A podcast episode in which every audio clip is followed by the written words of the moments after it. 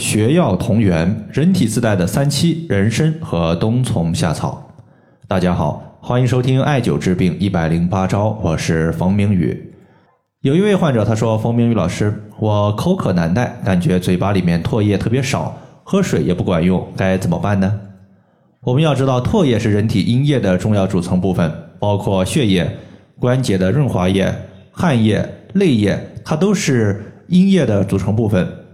而阴液的根本是在于肾，因为肾它是五行属水的，我们也把肾脏叫做水脏，所以补水调津液可以首选肾经的穴位。在这里呢，当大家按揉或者是艾灸肾经的原穴太溪穴的时候，就有类似的一个补充唾液的效果，让我们的口没有那么干，没有那么渴。太溪穴的作用呢，有点类似于古代九大仙草之一的冬虫夏草。这说法呢，它就是药物和穴位同源的一个思想。类似的药物和穴位的对应其实有很多，比如说人参，它类似于气海穴；三七，它类似于血海穴。今天呢，我们就重点从药物和穴位同源的一个思想入手，和大家聊一聊它们之间的一些联系。第一个，咱们要说的就是冬虫夏草和太溪穴。冬虫夏草它是入肺经和肾经。既可以滋养肺阴，又可以调补肾阳。比如说，男性出现的阳痿遗精、肾亏导致的腰膝酸痛、大病初愈导致的久咳、自汗盗汗，都是可以用冬虫夏草的。而太溪穴它是肾经的原穴，肾经的原动力发源地就在这个地方。而原动力它肯定包括阴阳两个方面，所以说它既包括肾阴，也包括肾阳。当我们艾灸太溪穴的时候，肾的阴阳都得到了有效的调节。同时，肾五行属水，肺五行属金，金生水，所以肺金它是我们肾水的母亲。我们艾灸太溪穴也可以起到补子壮母的效果。什么意思呢？比如说，在上个星期有一个十岁左右的孩子，他持续感冒有一个星期，感冒呢就好了，但是感冒好了之后，咳嗽一直没有好。他就吃药雾化，据他的家长所说呢，采用这些方法的时候，当时用当时有效，但是停用之后，咳嗽马上就又复发了。什么原因呢？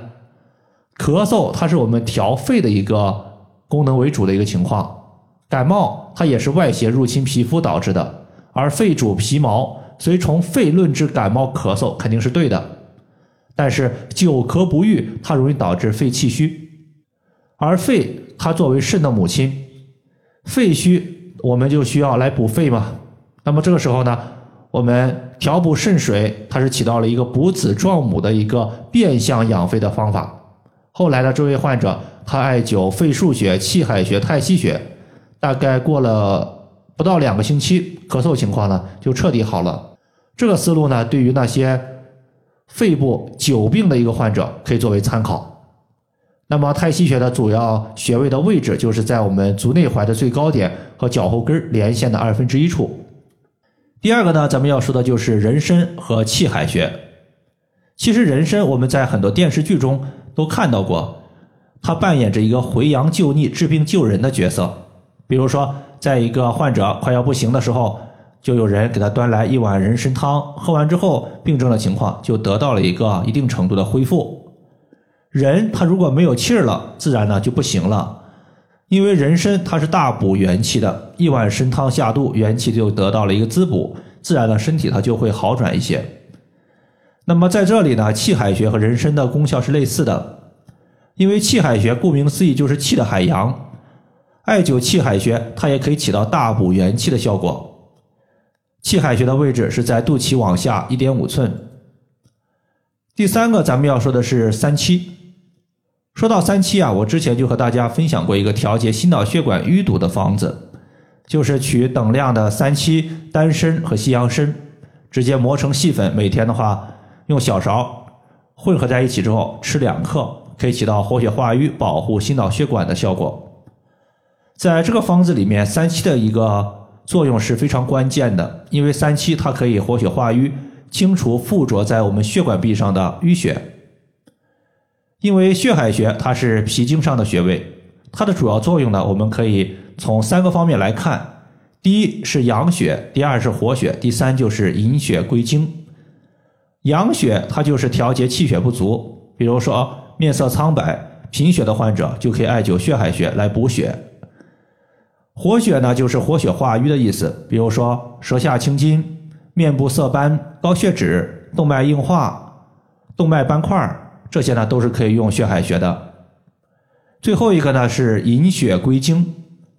很多朋友可能不理解什么叫做引血归经，那么在这里呢，我和大家讲一个案例，就是一个女性今年四十三岁，别人的月经都是每个月五到七天，她的月经呢每次都是在半个月左右，这说明她的经血不正常，月经之血没有按照正常的经络路线来走，出现了出血和偏差的问题。后来呢，她就艾灸了膈腧穴、气海穴、血海穴和三阴交穴。